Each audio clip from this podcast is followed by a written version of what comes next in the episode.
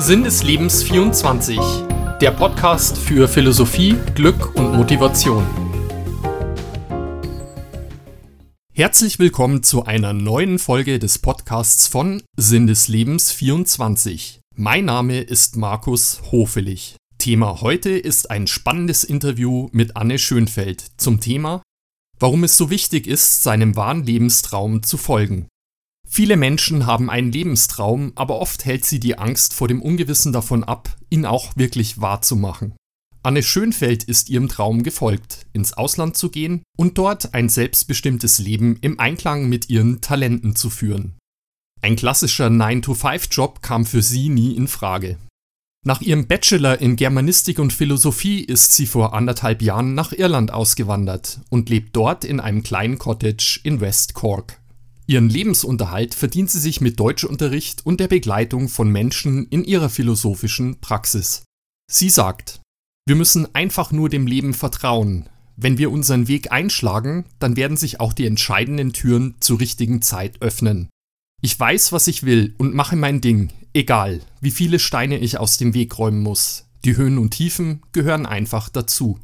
Im Interview spricht Anne Schönfeld darüber, was für sie wahres Glück und ein sinnerfülltes Leben ausmachen, wie sie mit Hindernissen umgeht, wie wir unsere Berufung finden können und warum es für jeden so wichtig ist, seinem echten Lebenstraum zu folgen. Ja, Anne, einen wunderschönen guten Morgen und viele Grüße nach Irland. Guten Morgen, schön, dass es geklappt hat. Ja, freut mich auch. Ja, Anne, dein großer Lebenstraum war es ja immer, ins Ausland zu gehen und dort ein selbstbestimmtes Leben im Einklang mit deinen Talenten zu führen. Vor anderthalb Jahren bist du nach Irland ausgewandert und lebst jetzt deinen Traum. Wie sieht denn dein Leben aktuell aus? Kannst du uns das mal kurz beschreiben? Ja, momentan bin ich äh, in Irland, in West Cork und äh, lebe in einem kleinen Cottage das ich jetzt für sechs Monate gemietet habe mhm. und habe vor einem ja, halben, dreiviertel Jahr angefangen, Deutschunterricht zu geben.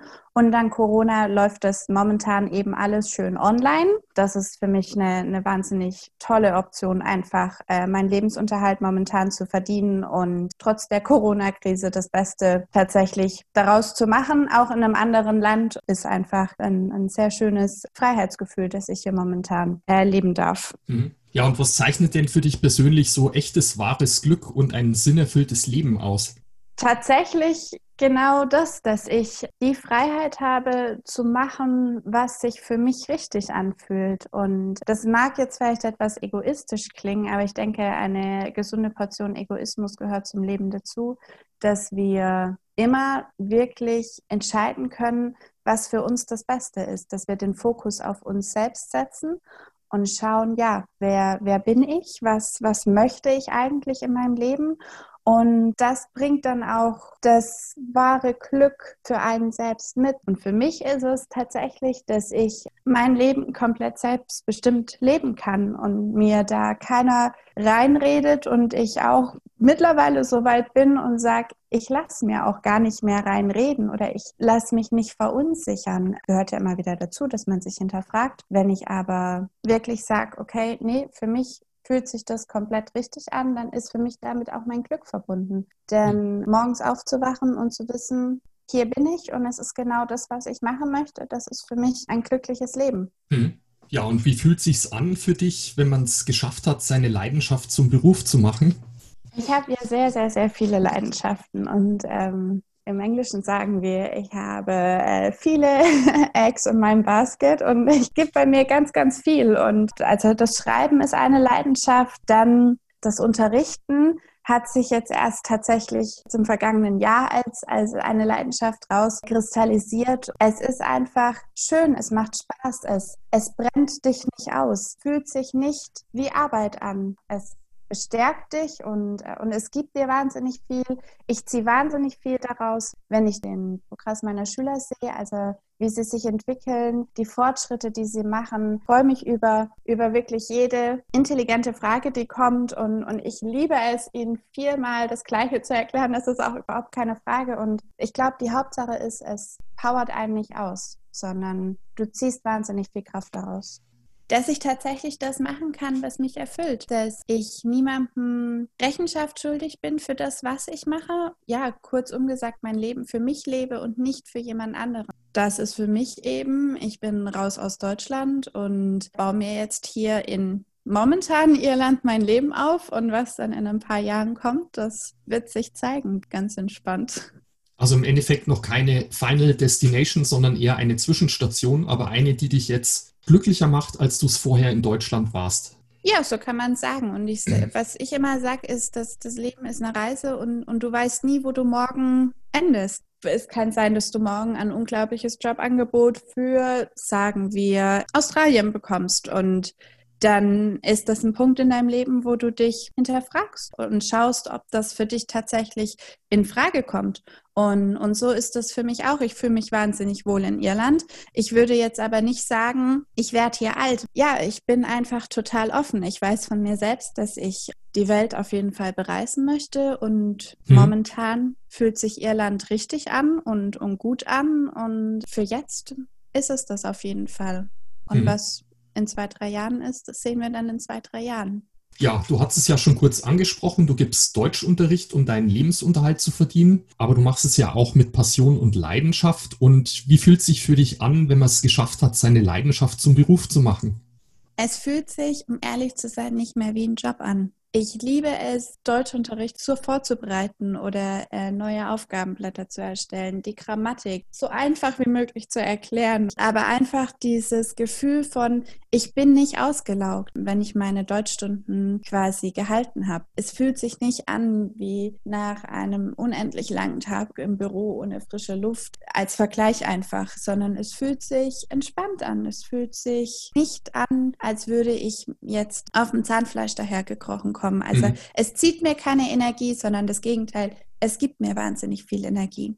Mhm. Also du liebst auf jeden Fall, was du tust und gehst da in deiner Aufgabe auf, sozusagen. Ja, das ist das mhm. Allerwichtigste, weil warum würde ich etwas machen, was ich nicht liebe, wo ich nicht dahinter stehe? Ich denke, den, diese Gedankenstruktur, die wir in unserem Leben oder hier jetzt auch zu dieser Zeit einfach verändern dürfen, ist, dass ich nicht arbeite, um Geld reinzubekommen, um meinen Lebensunterhalt zu finanzieren, sondern mhm. ich, ich lebe doch nicht nur fürs Arbeiten. Ich, ich darf in meinem Leben etwas machen, was mir Freude gibt, was mich erfüllt, was mich glücklich macht.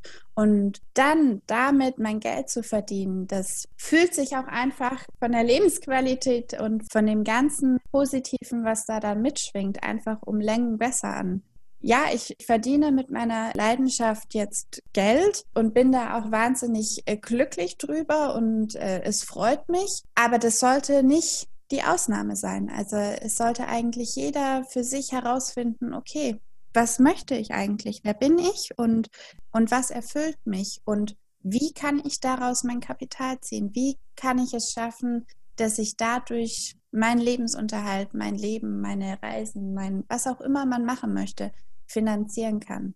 Mhm. Ja. Daraus zieht man mehr Qualität. Sagen wir es einfach mal, ich habe meinen 9-to-5-Job und wir sitzen im Büro und wir kommen abends nach Hause und wir sind erschlagen. Was habe ich von dem Tag gehabt? Ich habe mich mit Kollegen rumgeprügelt, ich habe mich wahrscheinlich mit mhm. meinem Chef gestritten, aber ich ziehe keine Lebensqualität raus. Mhm. So geht es ja nicht wenigen Leuten eigentlich, muss man ehrlich sagen. Mhm. Insofern schön, dass du es geschafft hast, eben deine Leidenschaft zum Beruf zu machen und noch dazu jetzt in Irland, aktuell deine Trauminsel. Und äh, da stellt sich natürlich auch die Frage, wie kam es dazu? Du hattest ja auch schon von klein auf eine große Sehnsucht danach, ins Ausland zu gehen. Und wie hat sich das für dich gezeigt? Was hast du gefühlt? Worin liegt für dich da die besondere Faszination? Und eine Frage, die jeder stellen würde wahrscheinlich, Wolltest du vor etwas weglaufen oder hat dich eher etwas angezogen? Also, das Ausland und ich. genau. Könnte auch ein schöner Buchtitel sein. Für mich war es tatsächlich schon immer so, dass ich gesagt habe, Deutschland ist nicht meins. Ich habe mich, und es ist überhaupt kein Angriff gegen Deutschland, gegen die Deutschen oder gegen die deutsche Mentalität. Aber ich habe mich in Deutschland nie wohlgefühlt. Ich ähm, habe mich nie wirklich zu Hause gefühlt. Ich war nie wirklich frei und glücklich. Und Ich, ich habe so ein Bild vor mir tatsächlich, das mich meine ganze Kindheit über begleitet hat. Ich lag so gerne auf meinem Kinderzimmer Fuß und ähm, habe dann aus dem Fenster rausgeguckt. Und da wir in der Nähe von Stuttgart gewohnt haben, sind viele Flieger immer wirklich äh, schon hier eben im Anflug gewesen. Oder dann hat man die, die Flugzeuge ganz oben im Himmel gesehen. Und ich habe mich immer gefragt, wer sitzt denn im Flugzeug und, und wohin fliegen die wohl und was machen die dort? Und ich hm? will auch so gerne. und ähm, ja, und dann war es für mich einfach immer, für mich war der Drang einfach, ich wollte immer in ein, in ein Flugzeug steigen und ich wollte irgendwo hin. Es war gar nicht so, dass ich ein Ziel hatte. Ich wollte einfach immer irgendwo hin. Und auch noch heute ist das so, dass ich, sobald ich im Flugzeug sitze, das ist für mich der Ort, wo, wo die Zeit stillsteht. Ich bin am produktivsten, wenn ich im Flugzeug sitze. Mir kommen die besten Ideen. Ich bin total bei mir. Ich schalte ab. Und ähm, also dieser Drang, um, um weg zu sein, war für mich einfach immer schon, schon gegeben und war da. Also im Endeffekt ja. wolltest du weg und ja, dich hat jetzt genau. nichts Bestimmtes, kein bestimmtes Ziel angezogen, sondern eher, ich will weg. Also Deutschland war für mich einfach wirklich nie das Land, wo, wo ich mich, wie ich mich selbst gefühlt habe. Ich habe mich nicht zu Hause gefühlt. Es ist auch heute noch so, wenn ich zurück nach Deutschland komme, habe ich dieses Gefühl von mir, ähm, ich, bin, ich bin ein Vulkan, der so brodelt, dass er kurz vorm Explodieren ist. Ich war im Juli das letzte Mal in Deutschland bei meinen Eltern. Das waren, glaube ich, nur vier oder fünf Tage und ich habe mich die komplette Zeit über wirklich gefühlt. Ich hatte, ich hatte konstant Kopfschmerzen. Ich war unausgeglichen. Ich war wirklich, also dieses Gefühl von einem brodelnden Vulkan, der kurz vorm Ausbruch ist, mhm. ist das Gefühl, was es am besten beschreibt. Und das hatte ich in Irland noch kein einziges Mal. Ich mhm. habe mich in Irland noch kein einziges Mal so gefühlt, wie ich mich fühle, wenn ich eben zu Besuch bei meinen Eltern bin. Mhm. Und äh, das war für mich im Sommer dann eben auch nochmal ein ganz, ganz, ganz deutliches Zeichen. Ich habe dann auch zu meiner Mama und meinem Papa gesagt, ihr könnt mich jederzeit in Irland besuchen. Ich habe da überhaupt gar keinen Stress mit. Also Deutschland und ich, wir funktionieren einfach nicht. Mhm. Das ist jetzt wie in einer Beziehung, wo man dann einfach zugibt, das klappt nicht. Deutschland, das bringt für mich, äh, wie gesagt, einfach eine, eine, totale Enge mit. Und, und man muss ja in jede Situation reingehen und sagen, okay, wie fühle ich mich, was für Gefühle kommen hoch?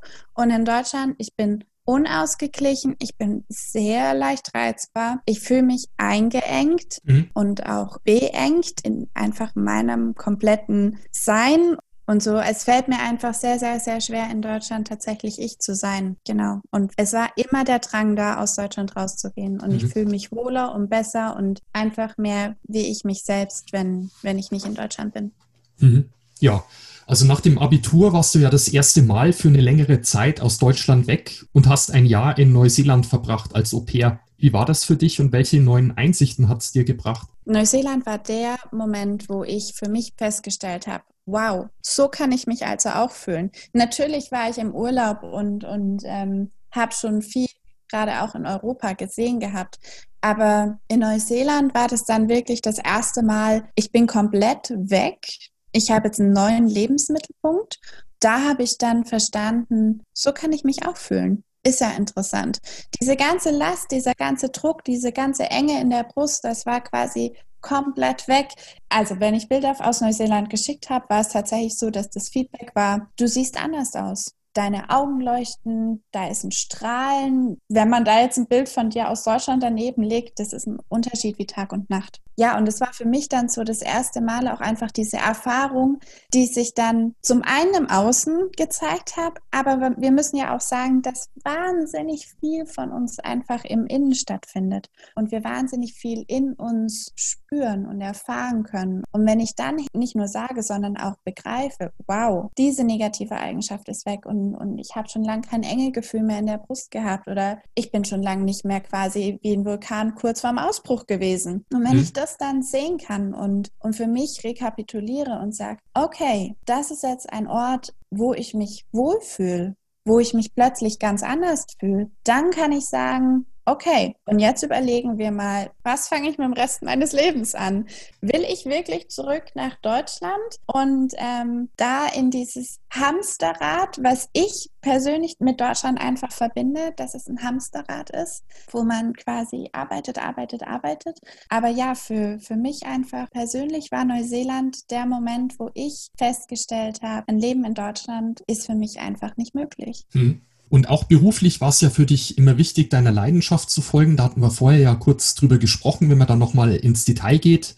Du hast ja in Tübingen Germanistik und Philosophie studiert und im Frühjahr 2019 dann deinen Bachelor gemacht. Und in dieser Zeit hast du ja auch verschiedene Jobs ausprobiert, unter anderem auch in der Automobilindustrie. Und was wurde dir in dieser Zeit bewusst, welchen beruflichen Weg du gehen möchtest und welchen auf gar keinen Fall? Ich bin nach Neuseeland wieder zurück nach Deutschland weil ich halt auch einfach noch kein Studium hatte. Ich hatte keine Ausbildung und nichts. Von meinen Eltern damals war wirklich äh, immer gepredigt worden, du musst eine Ausbildung oder ein Studium machen, du brauchst irgendwas in der Hand.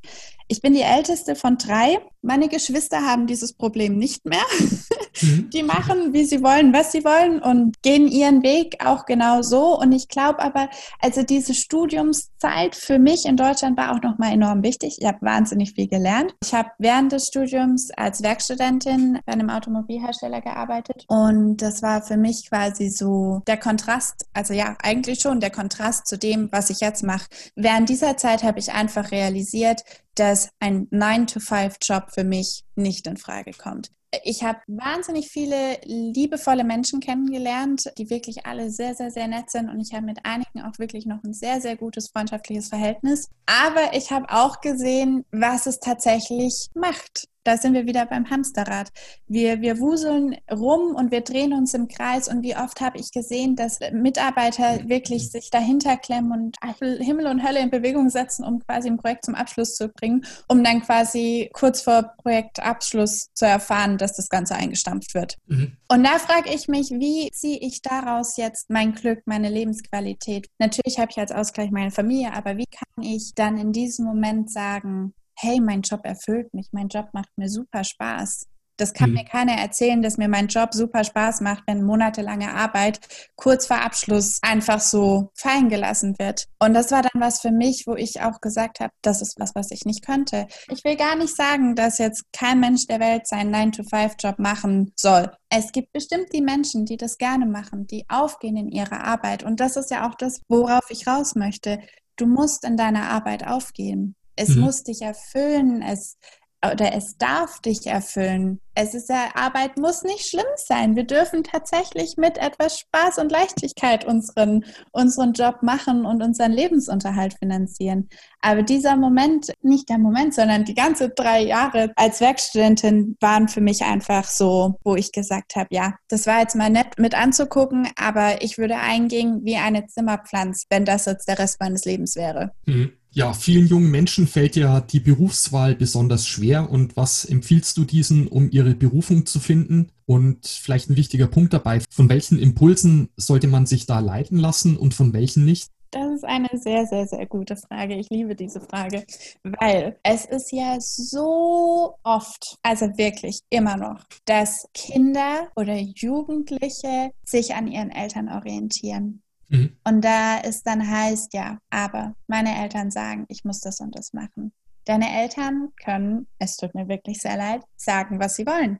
Denn du musst gar nichts. Es ist komplett deine Entscheidung. Du bist nicht deine Eltern und deine Eltern sind nicht du. Also klar, sie ziehen dich groß, sie begleiten dich, sie sind für dich da, aber es kommt der Punkt in deinem Leben, wo du übernimmst und wo du dich dann auch loslöst und sagst, gut, bis dahin war ich bei meinen Eltern und, und sie haben mich unterstützt und alles in ihrer Macht stehend Mögliche getan, dass es mir gut geht, dass ich eine schöne Kindheit habe, dass ich Möglichkeiten habe. Aber was jetzt aus diesen Möglichkeiten entsteht, liegt komplett an dir. Es geht nicht darum, irgendwelche Erwartungen zu erfüllen. Es geht nicht darum zu sagen, mein Papa ist ein Spitzenanwalt. Ich muss jetzt auch unbedingt Jura studieren. Wenn du Jura studieren möchtest, weil es dir Freude bereitet, weil es das ist, was du dir vorstellen kannst, dann mach es. Aber das Problemchen ist, dass wir uns immer zu sehr daran orientieren, was erwarten andere von uns. Was möchte die Gesellschaft, dass ich mache? Ich wende mich gegen jegliche Konvention. Ich habe keinen festen Job. Ich bin selbstständig. Ich bin 27. Meine Oma liegt mir seit einer geraumen Zeit in den Ohren. Sie würde jetzt gerne Uroma sein. Freut mich für sie, dass sie das gerne sein möchte. Ich möchte aber momentan keine Mutter sein. Mhm. Ähm, um mich herum werden Heiratsanträge gemacht, es werden Häuser geplant, gebaut, Wohnungen gekauft. Und ich sage, wenn jetzt einer vor mir auf die Knie gehen würde, ich würde schreiend wegrennen, weil das genau das Letzte ist, was ich jetzt brauche.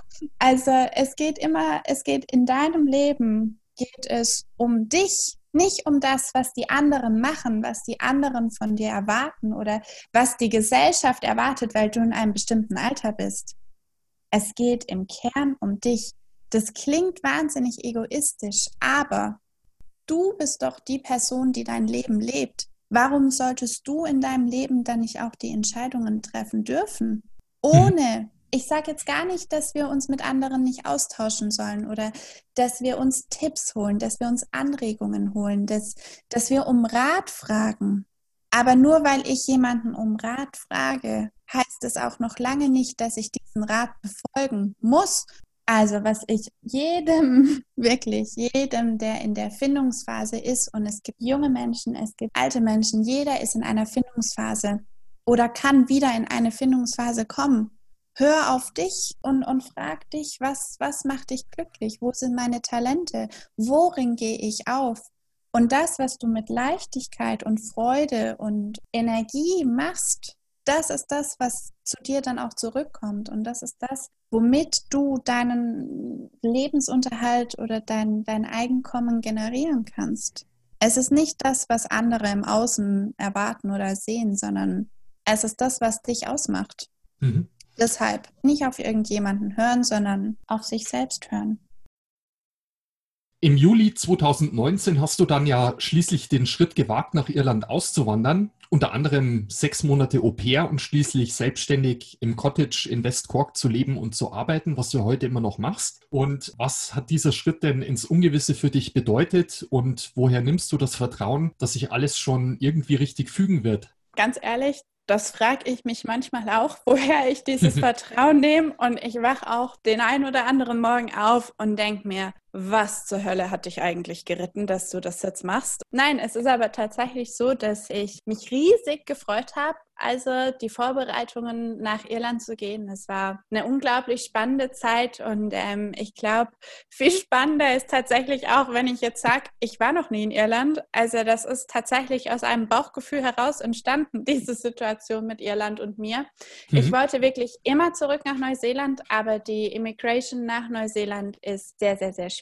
Wurde mir immer wieder gesagt, ja, Irland, das ist so wie die kleine Schwester von Neuseeland. Guck doch da mal rein. Ich habe in dieses Land nicht reingeschaut, ich habe in mich selbst reingeschaut und es hat sich so einfach richtig, also es hat sich so verdammt richtig angefühlt. Seitdem war für mich klar, gut, nach dem Studium geht's nach Irland. Wie gesagt, ich war noch nicht in Irland. Ja, und dann habe ich aber tatsächlich doch so ein bisschen Muffensausen bekommen und habe dann ein vorgeschobenes Geburtstagsgeschenk meiner Mama gemacht und äh, habe gesagt, komm Mama, wir machen mal ein langes Wochenende in Dublin.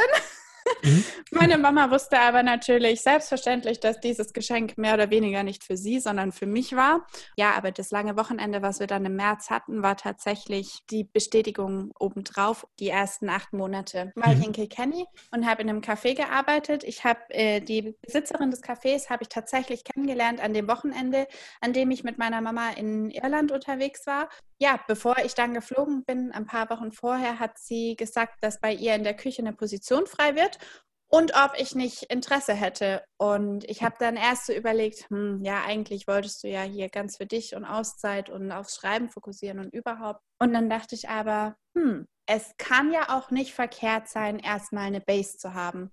Ein, ein, ein, ein Job quasi, wo ich abgesichert bin für den Moment, weil es klingt immer locker flockig und, und leicht quasi zu sagen, ja, ich gehe jetzt mal nach Irland. Aber ich bin für diese Zeit in Kilkenny einfach unendlich dankbar. Es hat mir so viel Sicherheit gegeben.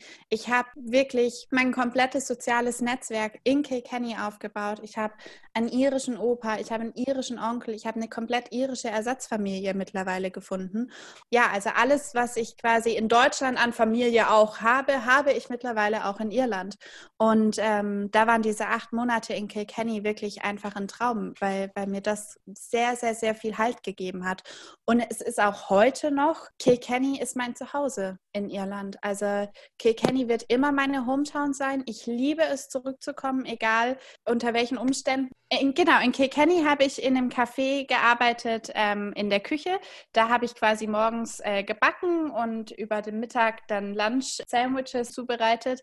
Da mhm. war ich dann mehr in der Küche. Ich habe, also wie gesagt, zum Einstieg war das wirklich eine super Zeit. Das, das war wirklich genial. Ich habe aber nach ein paar Monaten gemerkt, als ich mich dann hier gesettelt hatte, dass es mir nicht mehr gut ging mit dem Job. Also es hat mich geschlaucht und, und das ist ja auch das, was ich vorher schon gesagt habe.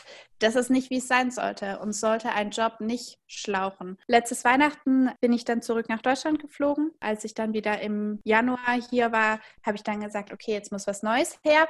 Und dann hatte ich einen total tollen Plan. Aber wie das ja so schön ist, wir machen Pläne und es kommt alles anders. Mein Plan war, ich suche mir eine äh, Au-pair-Familie. Ich habe dann auch jemand ganz Tolles gefunden. Der, der kleine Fratz, der ist schon in die Kita gegangen. Also das wären morgens zwei Stunden gewesen und nachmittags, abends drei Stunden, so wo, wo ich ihn quasi zu Hause gehabt hätte. Und den Rest der Zeit hätte ich mich einfach auch aufs Schreiben konzentrieren können. Das war so der Plan. Ja, dann kam Corona. In Irland ist er relativ schnell tatsächlich in den Lockdown gegangen und dann war ich meine komplette Au-pair-Zeit in einem Lockdown. Das war alles andere als berauschend. Aber dann konstant mit einem kleinen Zwerg zusammen zu sein, ich habe ihn wahnsinnig lieb gewonnen, keine Frage. Da war es für mich eine verdammt schwere Zeit. also im Endeffekt der Plan zu schreiben und Au-pair zu machen, das ging nicht, weil dann die Belastung ich war dann nur, doch zu, genau. zu, hoch war. Ja, ich war dann quasi nur Au pair. Wir waren zehn oder elf Wochen waren wir im Lockdown. Ich hatte keinen Tag frei. Ich war jeden Tag mit dem Kind zusammen. Mhm. Und, und das quasi als Nicht-Mutter und auch Nicht-Tante oder Nicht-Oma äh, ist verdammt anstrengend und es raubt dir Energie.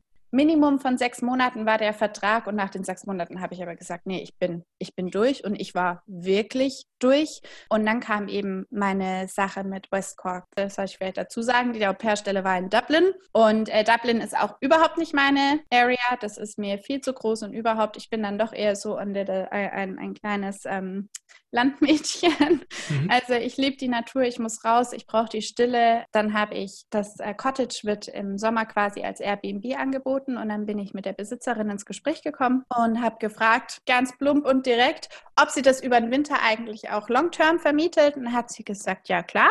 Und so entsteht es dann und, und so läuft man. Und das ist auch das, was ich immer sage, auch meinen ganzen Mädels. Ähm, ich sage, du läufst an die richtigen Situationen im Leben ran. Wenn sich hier eine Tür für dich schließt, dann gehen wahrscheinlich zehn neue auf. Und so egal wie traurig du darüber sein magst, dass diese eine Tür sich jetzt geschlossen hat, in dem Moment siehst du nicht, was sich noch auftut oder welche Türen sich eben dadurch öffnen können, wenn du es wahrnimmst. Mhm. Aber es ist, es ist wirklich so, du schließt eine Tür oder es wird eine Tür für dich geschlossen, ist ja leider dann doch meistens so rum, dass wir diese Tür nicht selber schließen, sondern sie wird für uns geschlossen. Ist auch das, wir werden zu unserem Glück manchmal gezwungen, auch wenn wir es im ersten Moment noch nicht so sehen. Das Cottage, das habe ich jetzt bis März, glaube ich. Und das ist genau das nächste. Das ist wieder das Ungewisse. Was danach kommt, ich weiß es nicht. Ich bin momentan 50 Minuten von äh, Cork City entfernt, wo ich jetzt schon für mich festgestellt habe, ist vielleicht ein bisschen zu weit. Ich werde auf jeden Fall dann jetzt im Januar, Februar, also werde ich mich umschauen, dass ich dann etwas finde, was näher an, an Cork City tatsächlich dran ist. Aber ich habe immer noch die Nähe zum Meer, was mir persönlich wahnsinnig wichtig ist. Dieses Ungewisse einfach. Wir gucken, was kommt. Ich sage immer, lauf mit offenen Augen und Ohren durchs Leben und du wirst auf die richtigen Sachen aufmerksam gemacht werden. Also dieses Ungewisse, klar, aber es ist im Leben alles ungewiss. Wir können nicht sagen, was morgen passiert. Ich kann nicht sagen, was heute Nachmittag passiert. Ich kann mir die schönsten Pläne machen. Ich kann mir alles perfekt ausmalen. Aber das Ding mit Plänen ist, wenn ich einen Plan habe, die Wahrscheinlichkeit, dass ich enttäuscht werde, liegt bei 99 Prozent. Weil es wird in der Regel kein Plan so umgesetzt, wie er im Kopf aussieht. Du weißt nicht, was morgen kommt. Pläne kannst du machen, aber die Wahrscheinlichkeit ist, dass wenn du dir den Plan machst, dass du enttäuscht wirst, weil sie werden nicht so umgesetzt. Irgendwas kommt immer anders. Und wie gesagt, wo ich das Vertrauen hernehme, dass sich alles fügen wird, will nicht sagen, dass mein Leben hier jetzt total perfekt ist, dass es einfach ist, dass es einfach läuft. Natürlich bin ich am Struggle. Natürlich mache ich mir Sorgen und Gedanken und ähm, ich habe auch die Momente, wo ich mich wirklich hinterfrage, Anne, es ist ja sehr schön, dass du deinen Traum vom Ausland erfüllt hast und jetzt hier quasi eine neue Basis in Irland aufgeschlagen hast. Aber jeder Mensch muss natürlich von was leben. Wenn du da nochmal uns kurz einen Einblick geben könntest, wie du aktuell deinen Lebensunterhalt verdienst und wie du da über die Runden kommst. Das äh, stimmt auf jeden Fall, dass jeder Mensch irgendwie von irgendwas leben muss. Ist natürlich dann auch immer nach welchem Standard fragen wir. Also momentan ist es für mich so, dass ich in meinem Deutschunterricht einigermaßen über die Runden komme. Ich sage, ich kann meine laufenden Kosten Kosten damit momentan decken. Ich habe aber auch natürlich jetzt gerade in der Corona-Zeit und auch sonst habe ich mir schon einiges zur Seite gelegt, eben genau für diese Situation jetzt, weil ich gesagt habe, ich möchte den Fokus aufs Schreiben legen, den Fokus auf mich legen, in die Selbstständigkeit gehen. Und, und das kann ich nicht, wenn ich mir nicht irgendwie einen Polster zurechtgelegt habe, weil man geht ja schon ein gewisses Risiko ein und es ist nicht so, dass es eben direkt so läuft, wie man es sich vorstellt. Die Selbstständigkeit ist einfach nicht nur das Ausland an sich ist der Schritt ins Ungewisse, sondern auch die Selbstständigkeit, weil ich habe kein geregeltes Einkommen. Wenn mir mein Schüler absagt, dann fehlt mir die Kohle am Ende mhm. des Monats. Kannst also, du das also mal kurz nochmal beschreiben, was du machst? Du gibst ja Online-Deutschunterricht und zwar eins zu eins Unterricht und unterrichtest dort Leute oder Schüler aus Irland. Ganz kurz nur mal beschreiben kannst, wie man sich das vorstellen kann. Ich habe momentan äh, drei Schüler bzw. vier Schüler. Meine älteste Schülerin ist tatsächlich über 80 Jahre alt und äh, mit der ist es dann so, dass ich mich auf Deutsch einfach unterhalte.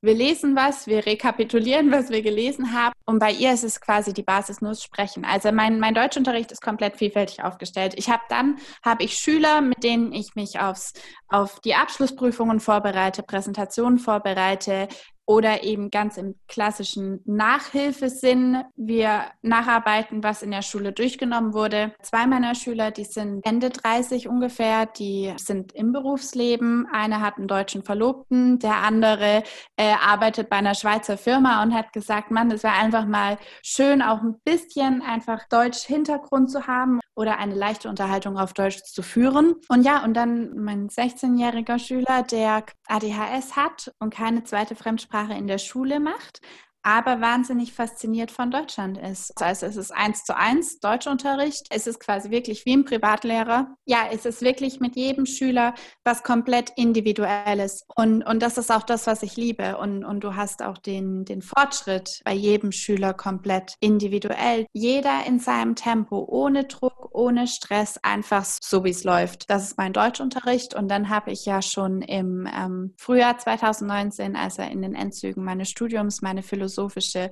Beratungspraxis gegründet. Da geht es einfach nur darum, quasi, dass ich Menschen dabei begleite, herauszufinden, wer sie sind, äh, was sie wirklich wollen, ob sie ihren Lebensweg so gehen, wie sie sich das vorstellen oder ja, ob es Situationen gibt, an denen sie gerne was ändern möchten und was man dann machen kann, dass sich ihr Leben einfach verändert äh, auf eine Art und Weise, wie sie es gerne möchten, dass sie ihr Leben gestalten können und dürfen, wie sie möchten. Die Frage ist, ob man es sich selbst erlaubt.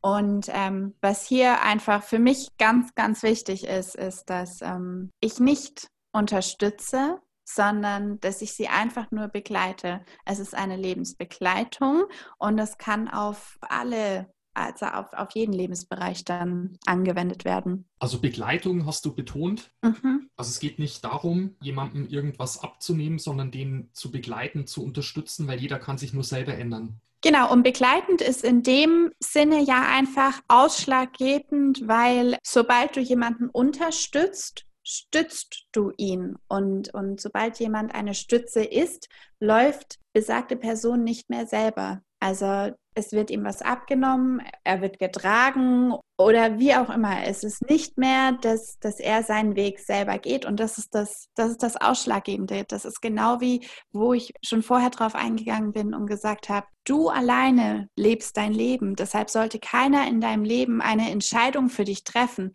Rat holen, Feedback holen, ja, Gespräche führen, das ist alles was anderes. Aber kein Mensch sollte eine Entscheidung in deinem Leben für dich treffen. Und genauso ist es auch, dass ich meinen, meinen Klienten dann nicht sagen werde, das und das ist der einzig richtige Weg und genauso musst du es machen, weil anders geht's nicht. Das wäre fatal, weil dann haben sie wieder was, ja, die hat aber gesagt, ich soll das so und so machen und jetzt mache ich das so. Ich weiß zwar gar nicht, ob ich das so möchte, aber wenn die das sagt, dann wird es schon stimmen. Und, gen und, genau das ist der Punkt. Wir werden einen persönlichen Erfolg oder einen Durchbruch nur dann erzielen, wenn wir es aus eigener Kraft schaffen. Das ist genau wie das, wenn ich versuche, mit dem Kopf gegen die Wand zu rennen, zehnmal und mein Schutzengel steht hinter mir und denkt, wie oft möchte sie das jetzt noch versuchen, bis sie realisiert, dass fünf Meter weiter ein Gartentor ist.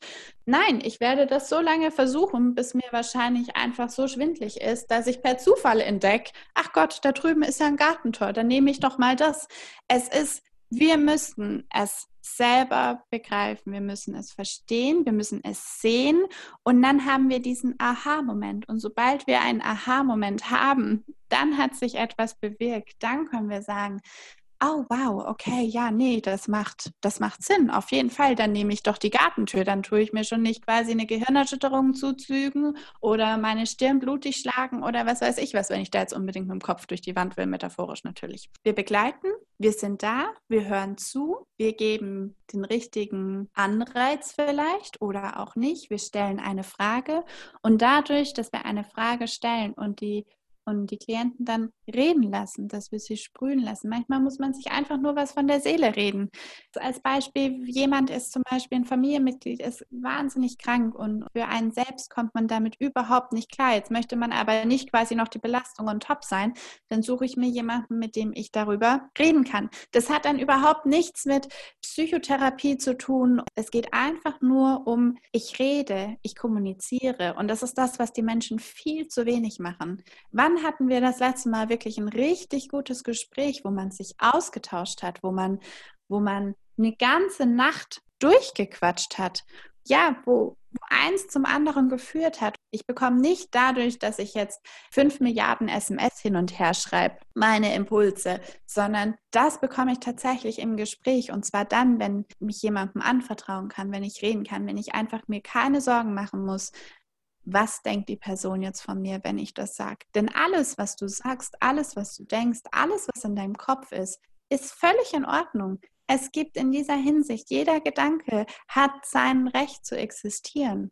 Und es spielt überhaupt keine Rolle, was das für ein Gedanke ist. Denn dieser Gedanke, das bist du. Und wenn du sagst, wow, das ist ein total toller Gedanke, den möchte ich beibehalten, den möchte ich umsetzen, daran möchte ich arbeiten. Super. Wenn du sagst, das sind Gedanken, die ich eigentlich nicht in meinem Leben haben möchte, dann genauso gut. Dann arbeitet man daran, dass man diese negativen Gedankenstrukturen loslöst. Aber das alles passiert wirklich im Gespräch. Und ich bin äh, davon überzeugt, dass wir einfach momentan zu wenig miteinander kommunizieren, zu wenig reden. Es geht darum, einen Raum zu finden, an dem du dich sicher fühlst, an dem du sagst, du kannst dich öffnen, du hast das Vertrauen.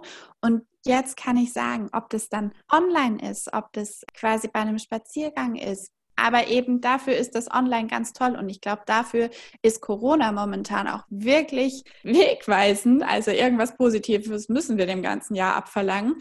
Aber einfach, dass wir in unseren Möglichkeiten nicht mehr so beschränkt sind, sondern ja, wir können online unterrichten, wir können uns online fortbilden, wir können online super Gespräche führen. Lass es ein Skype-Call sein, lass es ein Zoom-Call sein, lass es, lass es ein WhatsApp-Video-Call sein. Das ist ja alles möglich. Das ist die Erfahrung, die ich gemacht habe, dass sich Menschen teilweise wirklich sicherer fühlen und ähm, nicht aus ihrer Komfortzone herausgebracht sie sitzen in einem fremden Praxisraum und müssen sich dort öffnen, sondern wenn es zum Beispiel jetzt gerade ein Videocall ist, über den wir reden, dann ähm, ist da einfach wahnsinnig viel Sicherheit mit drin, weil, weil die Person sitzt in ihren eigenen vier Wänden.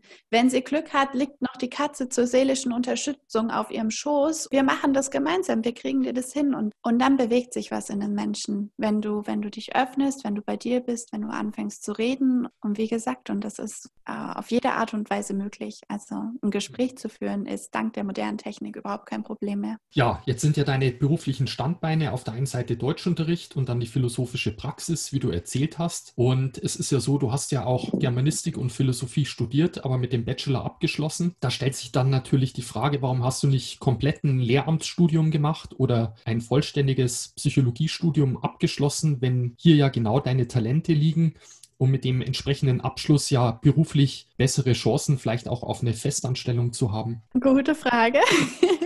Ich erinnere mich, dass ähm, mir früher wieder und wieder gesagt wurde, dass ich wirklich eine tolle Lehrerin abgeben würde. Und ich aber gesagt habe, das tue ich mir nicht an. Da habe ich dann 25, 30 Kinder vor mir sitzen und die Hälfte davon hat überhaupt keine Lust auf die Inhalte, die ich vermittle. Ja, deshalb war für mich Lehramt nie wirklich die Option, weil ich dann auch gesagt habe, wenn ich Lehramt studiere, dann bin ich auch wieder in meiner Rolle drin, dann bin ich Lehrerin. Bin ich an den Ort gefesselt, die Intention, mit der ich Germanistik studiert habe, war, okay, ich liebe es zu schreiben. Schreiben ist meins, das bin ich, das fließt aus mir raus und dann macht Sinn, dass ich einen Abschluss in Germanistik habe. Und die Philosophie hat mich schon immer gereizt. Also meine Mama hat uns schon in, in jungen Jahren quasi Sophies Welt vorgelesen und es war für mich einfach immer irgendwas. Und ich, ich, ich war immer diejenige, die hinterfragt hat, die über den Tellerrand rausgeschaut hat. Das war so alles, was mich beschränkt hat. Ich habe zum Beispiel nicht den Religionsunterricht gewählt,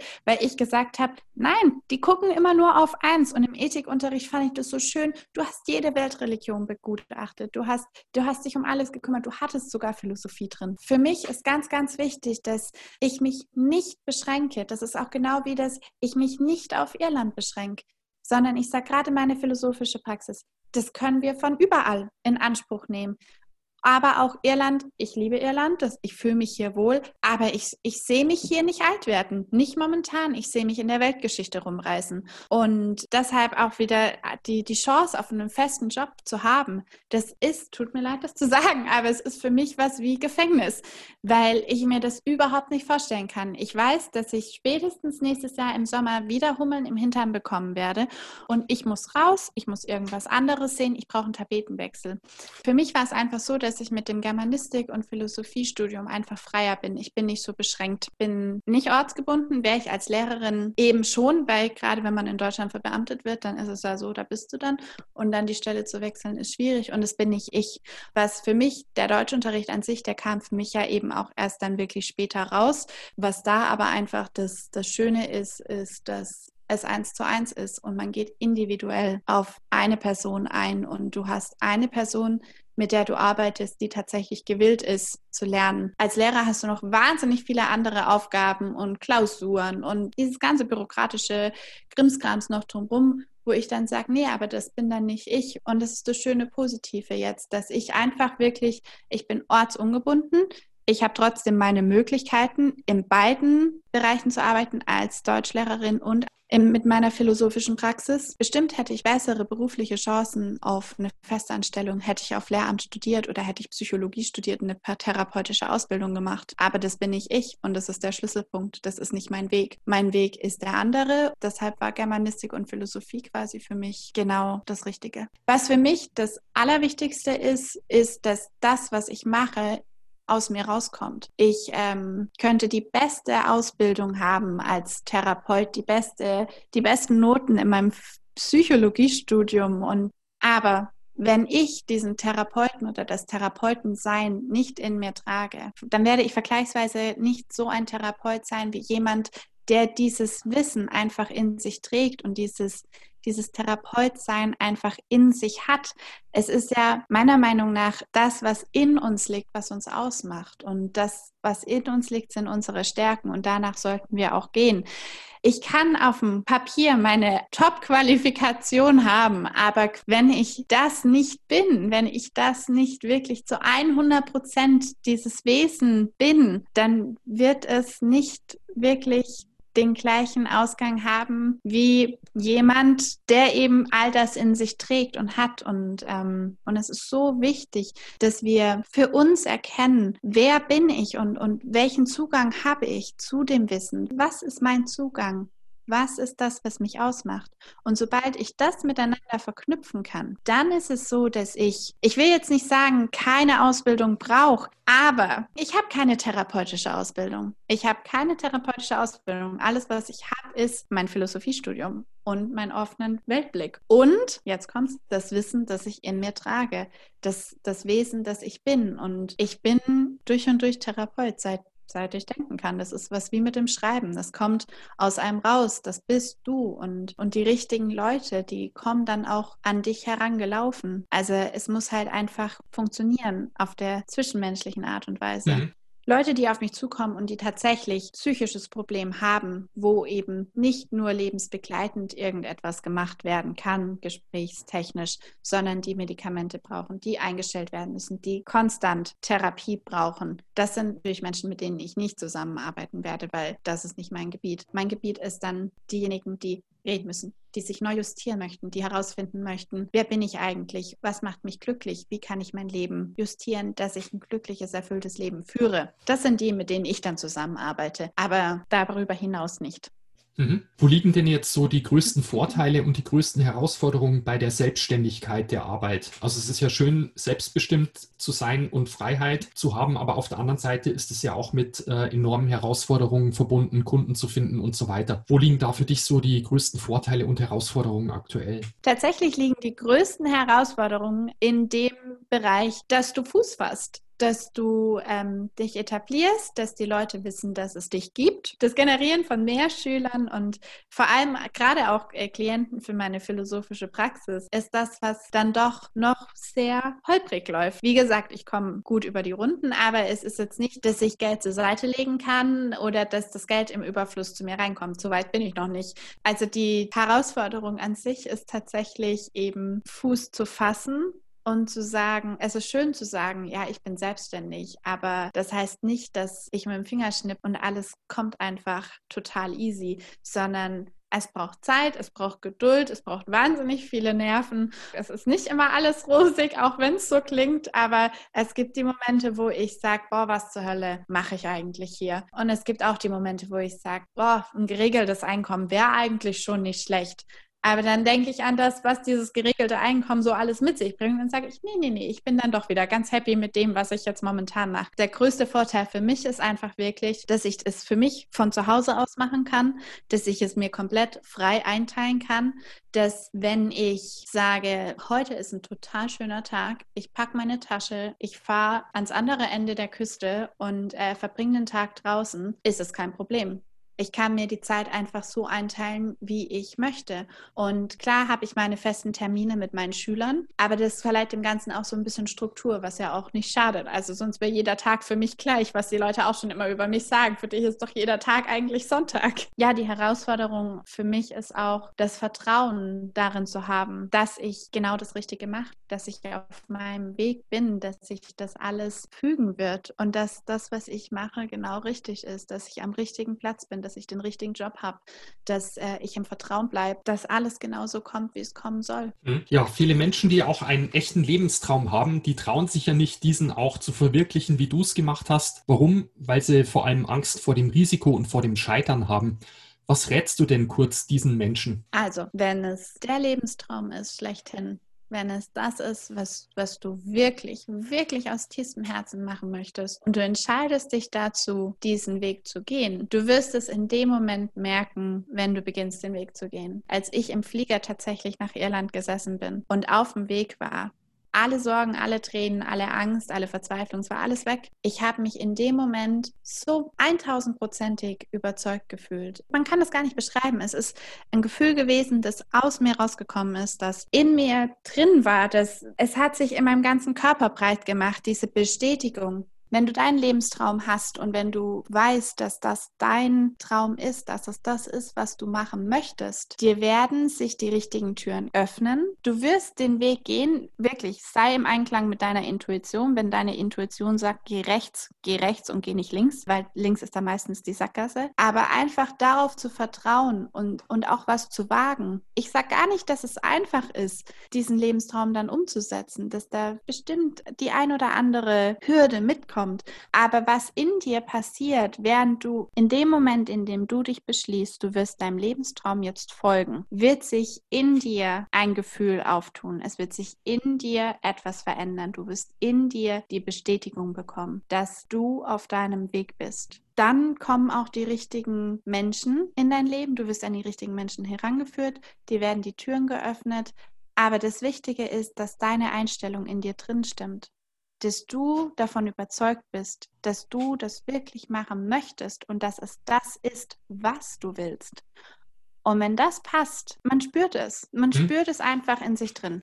Wir müssen ja ganz ehrlich sein, es gibt im Leben immer Hürden und Hindernisse. Wenn ich meinen Lebenstraum gefunden habe und, und weiß, was ich tatsächlich möchte oder nicht mein Lebenstraum, aber einfach, wenn ich weiß, wie ich mein Leben führen möchte, dann heißt es nicht automatisch, dass jetzt keine Stolpersteine mehr kommen, keine Hindernisse mehr auf mich warten oder Aufgaben. Das, das Leben ist eine reine Aufgabe. Also es gibt immer irgendetwas, an dem wir arbeiten können. Es gibt immer irgendetwas, mit dem wir uns beschäftigen und auch auseinandersetzen dürfen. Wenn ich aber wirklich meinen persönlichen Weg verfolge, dann fällt es mir einfacher. Dann ist es etwas, was mich für den Moment aus der Bahn wirft und dann aber nee, Moment mal, ich habe die Lösung doch dafür. Ich weiß doch ganz genau, wie ich jetzt weitermache, was ich, was ich vielleicht sogar verändern darf, um dieses Hindernis aus dem Weg zu räumen. Das kann alles sein. Manchmal ist es ein Kieselstein, der mich aus dem Gleichgewicht bringt. Dann weiß ich vielleicht, dass ich noch nicht ganz so gefestigt bin, wie ich mir gehofft hatte. Aber wenn dann ein Felsbrocken vor mir liegt und ich sage, ja, Leichtigkeit, kriege ich hin, dann weißt du ganz genau, hey, du, das, was du machst, du, du stehst dahinter, das bist wirklich du. Und dann kannst du jeden Felsbrocken aus dem Weg schieben. Wenn du überzeugt bist von dem, was du machst, wenn du vertraust, dass es dein Weg ist, den du gehst und wenn du weißt, wer du bist und, und was du, was du von deinem Leben erhoffst oder was du in deinem Leben erreichen möchtest.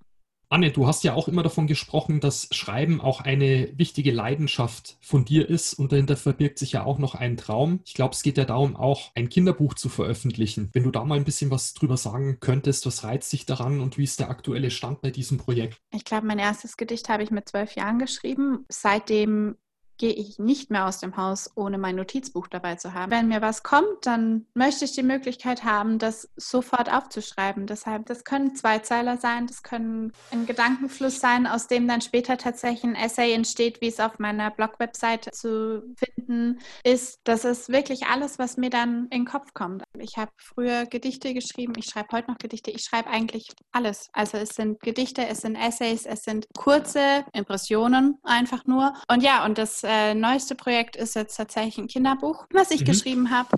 Da bin ich jetzt momentan auf Verlagssuche mit dem Hintergrund quasi, dass das ein Buch ist, was nicht nur für Kinder ist, sondern wo auch Erwachsene nochmal ihre Botschaft rausziehen können und erinnert werden, auf was es wirklich ankommt, wer wir sind und wie wir ermutigt werden können, tatsächlich zu sein, wer wir sind.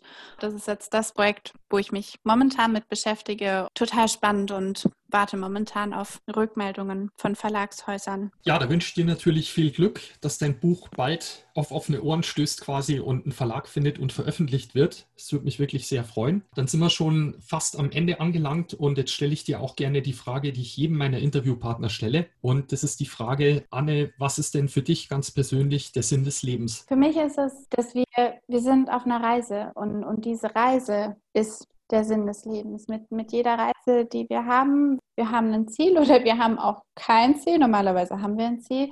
Wir haben verschiedene Aufgaben, vor die wir gestellt werden. Und das alles zu meistern und ähm, sich zu hinterfragen und sich treu zu bleiben und zu erkennen, dass es nichts passieren kann, wenn wir uns treu bleiben und uns damit beschäftigen, wer wir sind und unserem Weg tatsächlich folgen. Dann zu erkennen, dass am Ende alles Sinn macht, dass jede Erfahrung, die wir gesammelt haben, jede Begegnung, ob positiv oder negativ, dass die dazu geführt hat, wo wir letzten Endes tatsächlich angekommen sind. Und das zu erkennen, ist für mich der Sinn des Lebens. Es völlig in Ordnung ist, auch mal gegen eine Wand zu rennen, wenn wir daraus lernen.